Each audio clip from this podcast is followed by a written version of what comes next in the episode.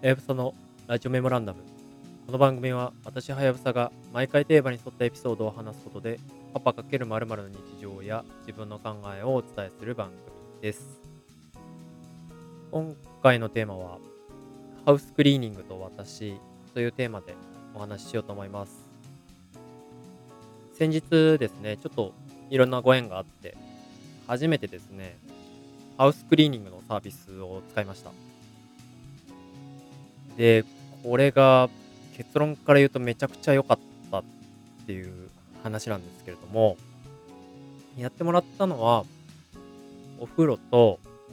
キッチンと、換気扇と、あと、エアコンですね。まあ、特にね、エアコンとかは自分で掃除するってめちゃくちゃ大変ですし、換気扇もね、大掃除のタイミングになると慌ててやるような部分のね、掃除だったりすると思うんですけれども、その辺もね、お任せでやってもらえるっていうのは非常にいいサービスだなっていうふうに思いました。あとはあの、お風呂場ですね。うちがあの、タイル、タイル張りのお風呂場ということもあって、結構ね、ずっと使ってるとやっぱりタイルの目地に汚れが溜まったりとかして、なんだかんだちょっと綺麗には自分ではするんだけれども、綺麗にしきらないっていう状況になる、なっていたので、そういう意味では、プロのね、方にがっつりやってもらって、とても綺麗にしてもらったっていうのは、なんか本当にこちらがね、普段使う僕らがすごい気持ち的にもすっきりしたなっていう印象があります。正直ね、どんなもんだろうかなっていう感じで、あんまり期待はしてないって言い方は変ですけれども、むちゃくちゃ綺麗になるってほどでもないんだろうな、みたいな気持ちではあったんですけれども、それが本当に予想以上、合計3時間ちょっとぐらいで、予想以上の仕上がりになってくれたので、それは本当にめちゃくちゃ嬉しかったですね。劇的ビフォーアフターみたいな気持ちに 本当になりましたね。特に掃除っていうのは、そのね、ビフォーとアフターが如実にわかるっていうこともあって、僕自身もね、気分転換にお風呂掃除したりとか、トイレ掃除をして、なんか綺麗になったとか、食器洗ってすっきりしたとか、そういう気持ちの切り替えの時にね、家事をするみたいなことはやっていたんですけれども、なんというか、蓄積されていった汚れをどう落とすかみたいなところで言うと、やっぱり結構手間で、そこをね、やろうにも、専門の知見、知識っていうのが足りないので、じゃあもし自分がやると思ったら何をどうやるかって話だと思うんですけども、まず大体多分僕だったら、YouTube でお風呂掃除とかね、検索して、出てきた YouTube の動画を見て、そこから必要な洗剤とかを買いに行くわけですよね。洗剤とか道具とか。で、揃って初めて取り掛かるっていう感じになると思うんですけども、もちろん掃除の知見っていうのが自分の中に蓄積されているわけではないので、そこをね、まず、なんだろうな、YouTube だったりとか、ブログだったりとかを参考にしながら、あれでもない、これでもないと言いながら手を動かしていくとなると、僕一人で、ほんと賞味3時間で、本当に風呂掃除終わるのかなっていう風なぐらいのクオリティに仕上げてもらえたっていうのが、やっぱり一番大きな価値だなというふうに思ったんですよね。ましてやエアコンなんていうのは、自分で掃除なんてできないもんだっていう認識じゃないですか。下手にやって壊してしまったら、例えば引っ越すときにすごいお金がかかっちゃったりするっていうことになるわけで、まあ進んで自分で手を動かすっていうことはしないよなっって考えると、やっぱりその、プロに頼むっていうことにすごい価値を感じたサービスだなっていうふうに思ったっていうところですね。で、タイミングもちょうど良くて、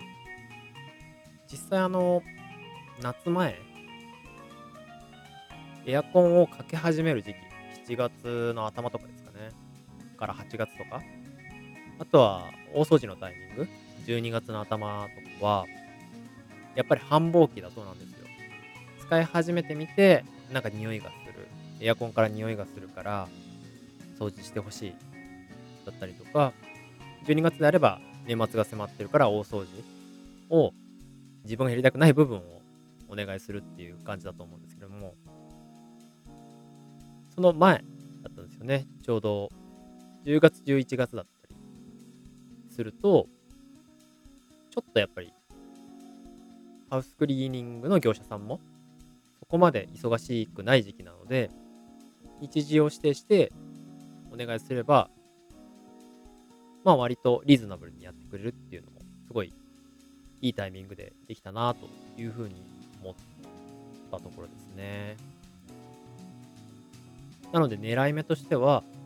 え閑散期、夏前で言うと5月、6月とか。で、秋ですね。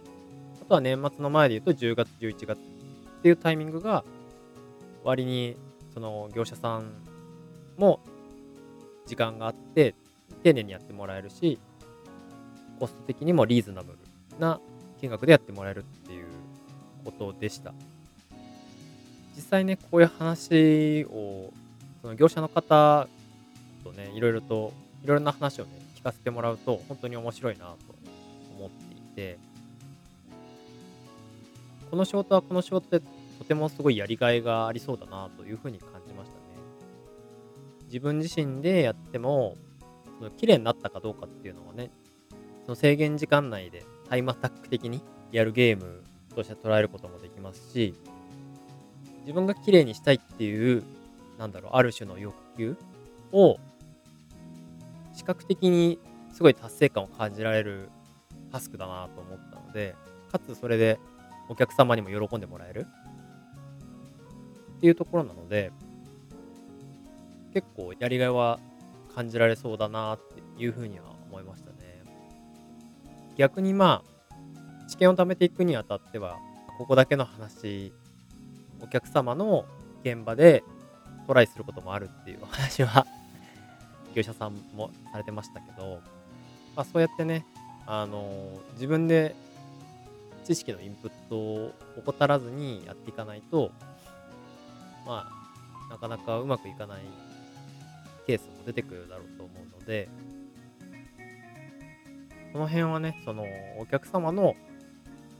期待値以上のアウトプットを残すための研鑽っていうのは、もちろんですけれども、ちゃんとやらないといけないんだろうなっていうのも、いろいろ話を聞いてて思ったっていうところですかね。あと実際にそのハウスクリーニングを使ってた時に、いろいろ自分の中でもメモったんですけれども、一通りやっぱり事前準備としてできることはいろいろやっといた方がいいなというふうに思いましたね。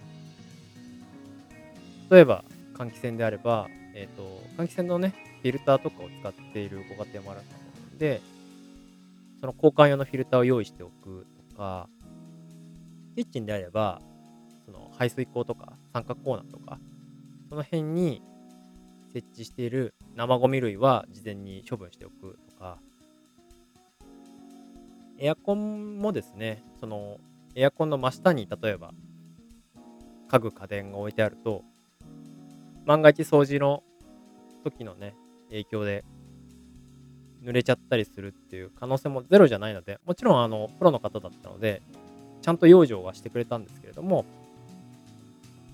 もし本当に気になるようだったら、そういったようなこともやっておいた方が良かったなっていうふうには感じましたかね。はい。なので、そうですね、僕も今回初めて使わせてもらったんですけれども、今後もね、どれぐらいのペースかなまあ、1年ないしは2年に1度ぐらいは、まとめてお願いしていきたいなというふうに思いました。おまけでやっぱり良かったという意味で言うと、掃除のプロの方たちなので、その掃除に関する質問はもちろん作業しながらなので、あんまりこう、こと細かにとか、忙しい時は声かけづらい部分もあるんですけれども、構掃除のことちゃんと教えてくださいますね。あの、お風呂場の換気のこととか、どういう汚れがあるから、どういうことを普段お手入れしとくと、そこまでひどくなんないよみたいな話だったりとか、あとは市販品のエアコンの防カビコートは絶対使わない方がいいとか、そういうなんか細かいね、あの、tips とか、